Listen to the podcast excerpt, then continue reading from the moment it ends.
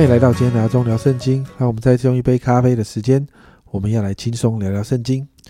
今天我们要来读马可福音的第十一章。那在一到十一节就记载耶稣进了耶路撒冷。那耶稣骑着驴驹进城呢，是应验了撒加利亚书九章九节那里说的：“西安的民啊，应当大大喜乐；耶路撒冷的民啊，应当欢呼。看哪，你的王来到你这里，他是公义的。”并且施行拯救，谦谦和和的骑着驴，就是骑着驴的驹子。我们就看到耶稣进了耶路撒冷。那第九到第十节，我们看到呢，前后随的人都喊着说：“和善那。”那这里有个夸胡说：“和善那原有求救的意思，在此乃是称颂的话。奉主名来的，是应当称颂的。那将要来的我主大卫之国，是应当称颂的。”高高在上，和善呐！我们就看到耶稣进城，其实是整个带着光荣，而且百姓是欢呼喜乐的。耶稣进城是被欢迎的，但实际上这里有一个很大的危险，就是认知的落差。百姓所认知的这个弥赛亚呢，是那一个在政治上要拯救他们脱离罗马帝国统治，重新好像复兴一个。过去那个在大卫、所罗门那个荣耀的国度的那个弥赛亚，跟耶稣实际上要成为救赎人啊，从罪里面救出来，让人可以从罪的匣子里面出来的这个弥赛亚是有落差的，而这个落差最后就看到导致了耶稣最后被出卖。接着呢，你看到。十二到十四节，耶稣饿了，他看见一棵没有果子的无花无花果树。那十三节这里说，远远的看见一棵无无啊无花果树，那树上有叶子，就往哪里就往那里去啊？或者在树上可以找着什么？到了树下竟找不着什么，不过有叶子，因为不是收无花果的时候。因此，耶稣就对树说：“从今以后，永没有人吃你的果子。”那在马太福音的平行经文里面，就看到那个那一棵树立刻就枯干了。然后呢，在十五到十九节就看到耶稣进了圣殿，洁净圣殿了。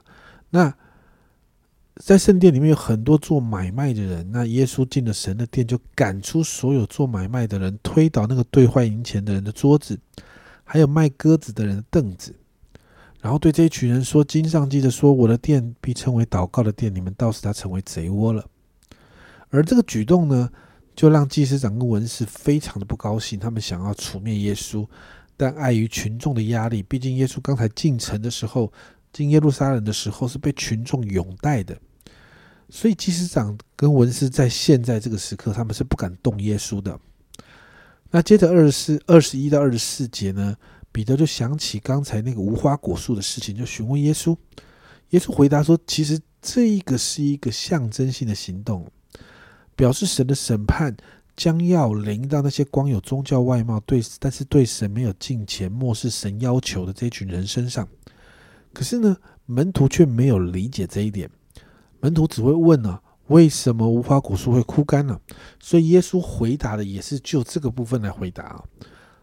耶稣就告诉他们说：只要有信心哦，你就可以经历神迹启示哦。耶稣只能只能这样回答，但耶稣没有办法回答更深，因为门徒不懂。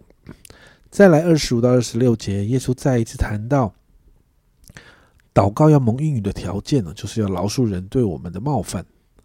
接着二十七到三十三节，祭司长跟文士在之前看了耶稣洁净圣殿所做的这些事情，他们就质问耶稣：“你为什么这个权柄？”所以在二十八节问他说：“你仗着什么权柄做这些事呢？给你这权柄的是谁呢？”耶稣面对这个问题，耶稣没有正面的回答他们。反而耶稣反问他们一个反问他们一个问题啊，在三十节，约翰的洗礼是从天上来的，还是从地上来的呢？你们可以回答我。耶稣这样的反问，不仅仅是很巧妙的就回避了这个问题啊，更是在暗示这一群宗教的领袖：如果你可以弄清楚施洗约翰的洗礼的权柄的来源，你也就能够晓得耶稣的权柄来源了。进入到这个地方哦。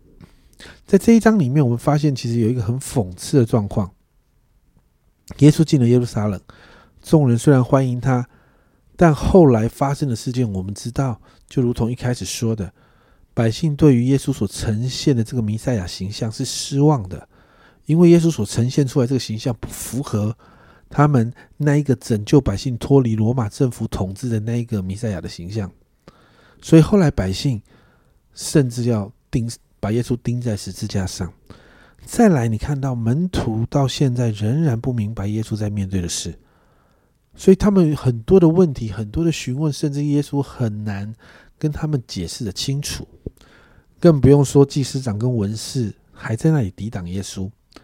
而这一切的一切，其实你会发现，唯一顺服的，就是耶稣叫门徒去牵的那一头小驴驹；唯一顺服的，就是那一那一头载着耶稣进入耶路撒冷的驴驹。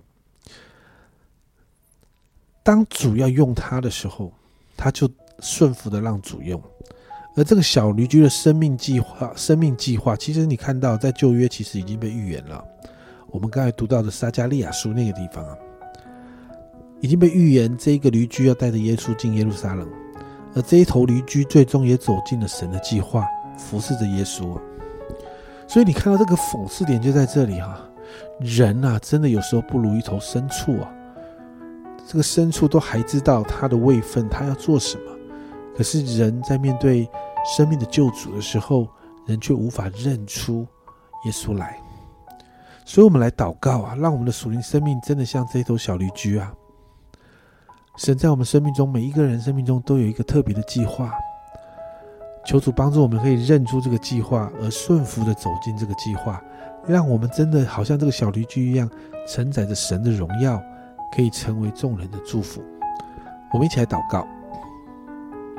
主啊，我们今天看到这些经文里面，主啊，主啊，百姓不认识你，百姓不完全明白神你在做什么。主啊，门徒也是，门徒也不知道主啊，主啊，你到底在做什么。更不用说主啊，那些抵挡你的文士跟法利赛人。主啊，人不明白主你的心意。主啊，但是很讽刺的是，主啊，这一头驴驹却明白，主啊，主啊，这头驴驹确实成为我们的榜样。主啊，主啊，他顺服，主啊，甚至主啊，他知道自己在做什么。主啊，因此我向你来祷告，主啊，就让我们像这头驴驹一样。主啊，主啊，让你可以来使用我们。主啊，让你在用我们的时候，我们的心可以顺服下来，好让我们生命中承载着你的荣耀。好，让我们生命中透过服侍你，我们也可以成为众人的祝福。谢谢主，这样祷告奉耶稣基督的圣名求，阿门。家人们，我们今天看到小驴驹的榜样，你知道驴子很有趣哦。